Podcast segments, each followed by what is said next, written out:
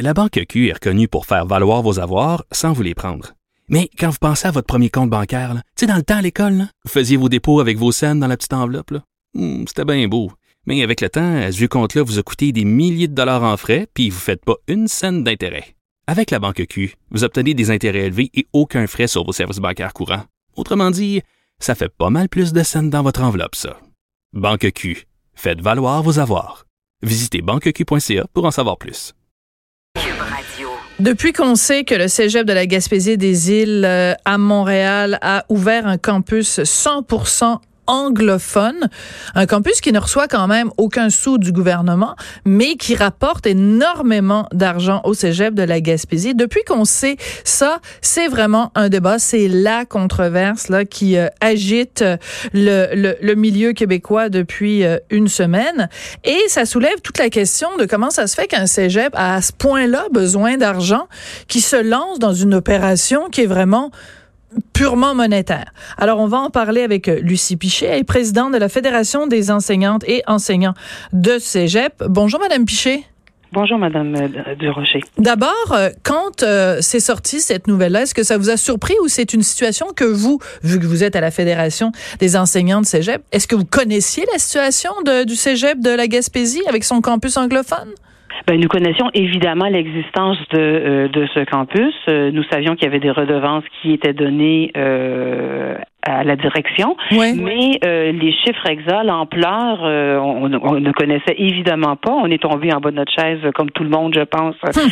quand, quand on a appris là euh, l'ampleur là des, des données. Et en fait, il faut savoir que on a été mis au courant il y a peut-être un an et demi quand le Cégep s'est mis justement l'antenne montréalaise s'est mise à grossir.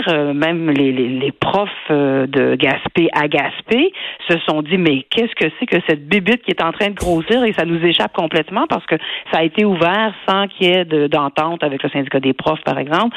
Euh, et donc, c'est une situation qui est apparue comme ça sous le radar avec euh, une, population étudiante, des inscriptions qui ont explosé. Mais évidemment, toutes les, ententes là, monétaires, euh, nous n'étions pas au courant du tout.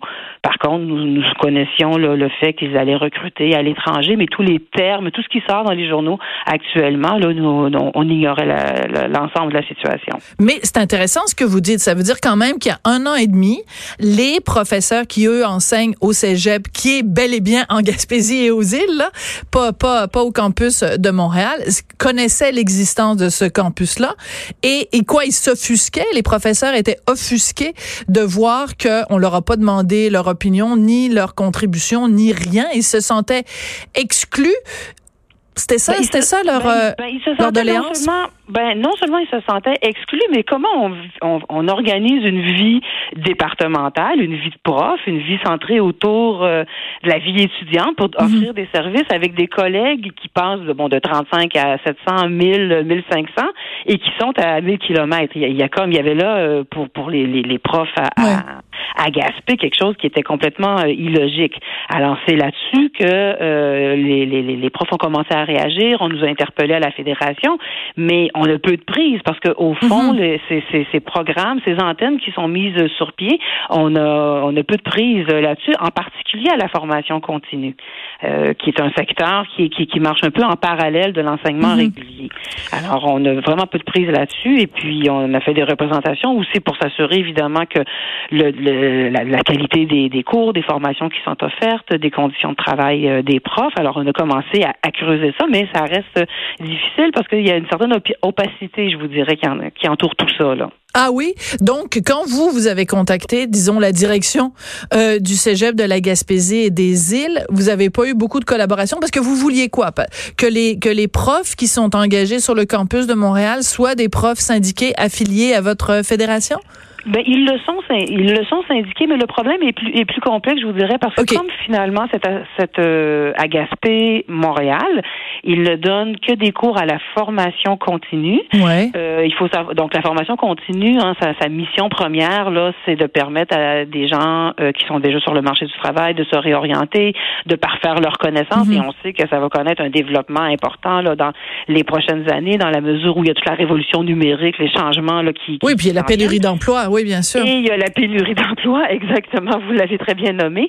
Alors, euh, euh, euh, donc la formation continue connaît une expansion incroyable, mais les profs qui travaillent à la, formation continue ne sont pas embauchés comme des profs à l'enseignement régulier.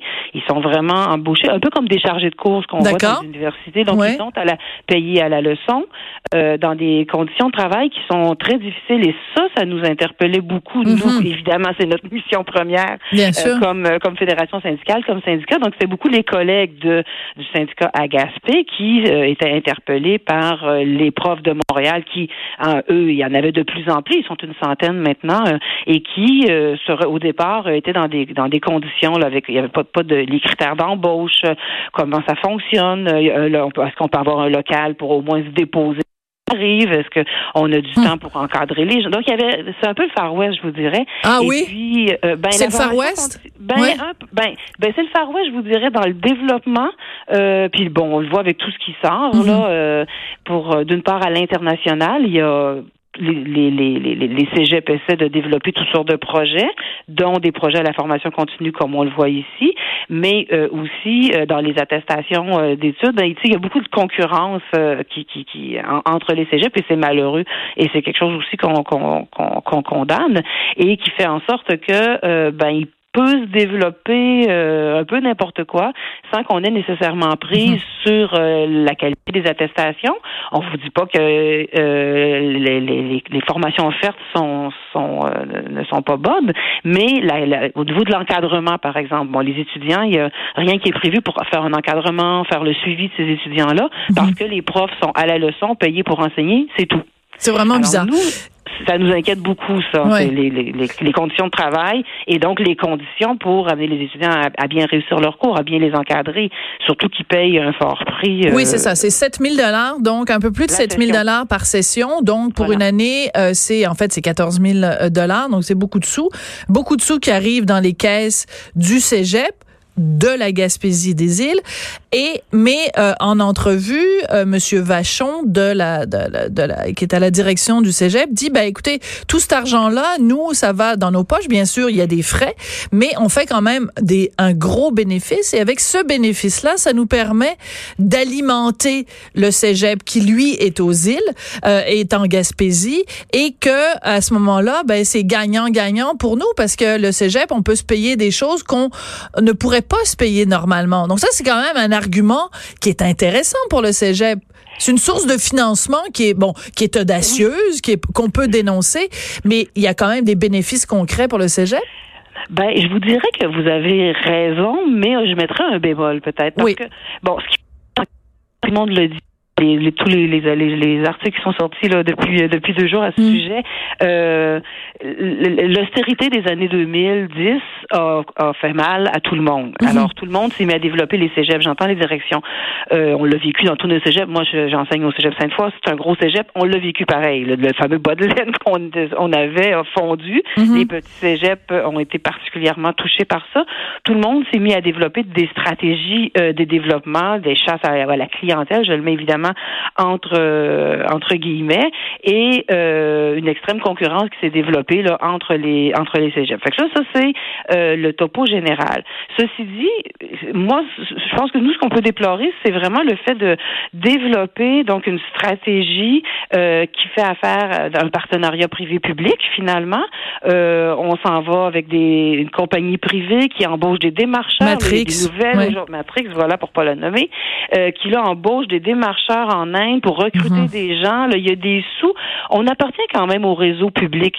Et puis, à ce titre-là, moi, je pense qu'il faut absolument développer. Euh, on a une expertise, on a un mhm. savoir. On peut aller, évidemment, là, euh, euh, exporter ce savoir et cette expertise québécoise.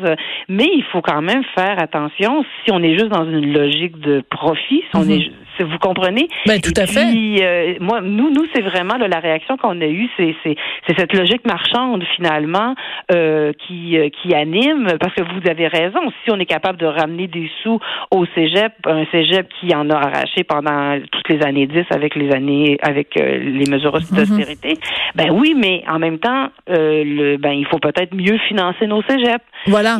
ou alors, ou alors, pardon, mhm. oui. Oui, non, mais c'est ça. Ou alors, ben je veux dire qu'on dise à ce moment-là, la porte est ouverte pour tous les cégeps à ce moment-là, qu'ils fassent, euh, qu'ils se mettent à vendre des matelas ou des ou des télé 14 pouces pour financer le cégep. Là où je suis parfaitement d'accord avec vous, c'est quand vous dénoncez cette mentalité mercantile qu'on a de la difficulté quand même à associer avec l'éducation. Il y a quand même oui, puis c'est la même chose pour la santé, c'est la même chose pour euh, la petite enfance. Euh, on peut pas, eh, on peut pas être dans une logique marchande quand on veut éduquer des jeunes, quand on mhm. veut transmettre euh, des savoirs. Et puis il faut se donner les moyens.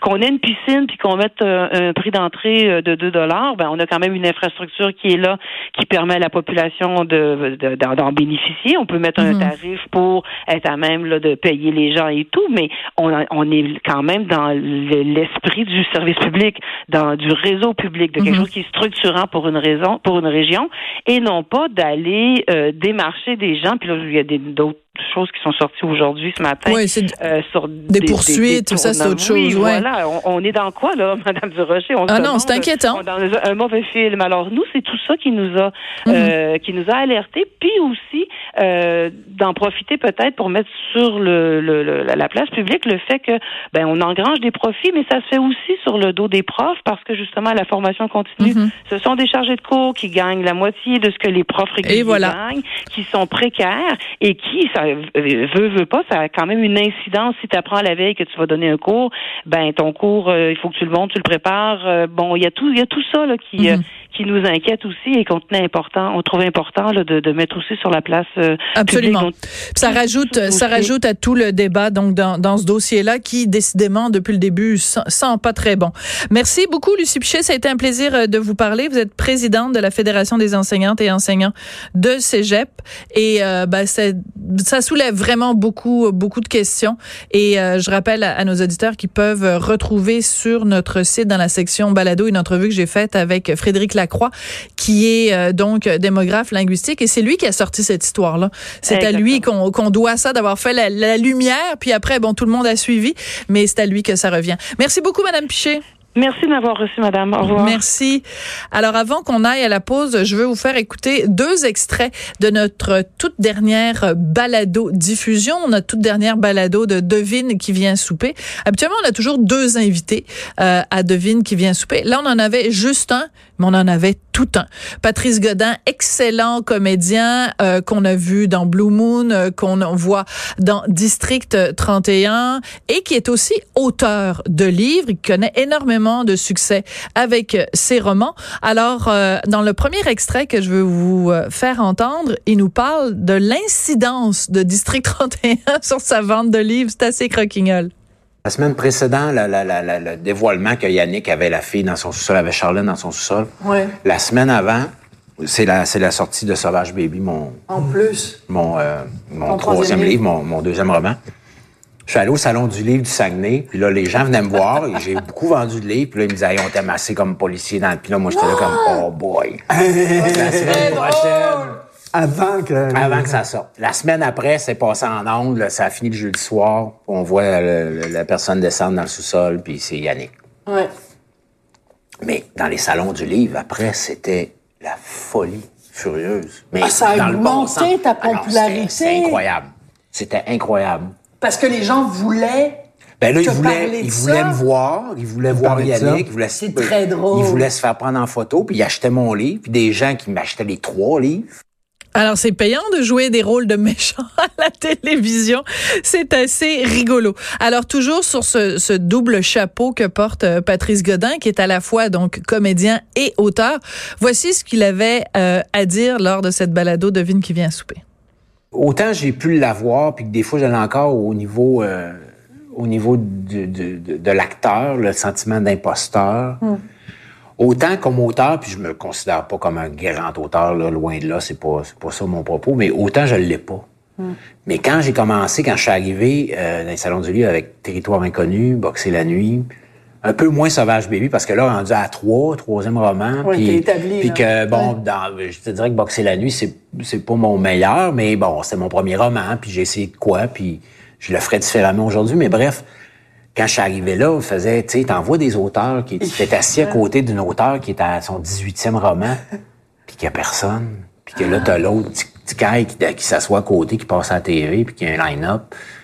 Ben c'est sûr que non, Ben, mais je sais, mais tu je le sentais sais. mal à l'aise? Ben non, moi je me sentais pas mal à l'aise. Euh, Étrangement parce que j'ai pas le parce que parce que je le sais qu'il y avait l'écrivain en moi puis qu'il Hmm. existe puis qu'il y a le talent qu'il y a, mais que je, comme écrivain j'ai beaucoup moins de difficulté à dire ben moi je pense que je suis un écrivain plus qu'un acteur. C'est quand même incroyable. Hein? Patrice Godin qui dit qu'il a moins le sentiment d'im- d'imposteur dans son dans son dans sa fonction de d'auteur que de comédien. Donc ils sont plus imposteur comme comédien alors qu'il sait qu'il est vraiment et foncièrement un auteur. C'est absolument passionnant. Donc, euh, ça dure à peu près une heure, cette balado Devine qui vient souper, que vous allez retrouver dans la section balado du site Cube Radio. Sophie Durocher. On n'est pas obligé d'être d'accord.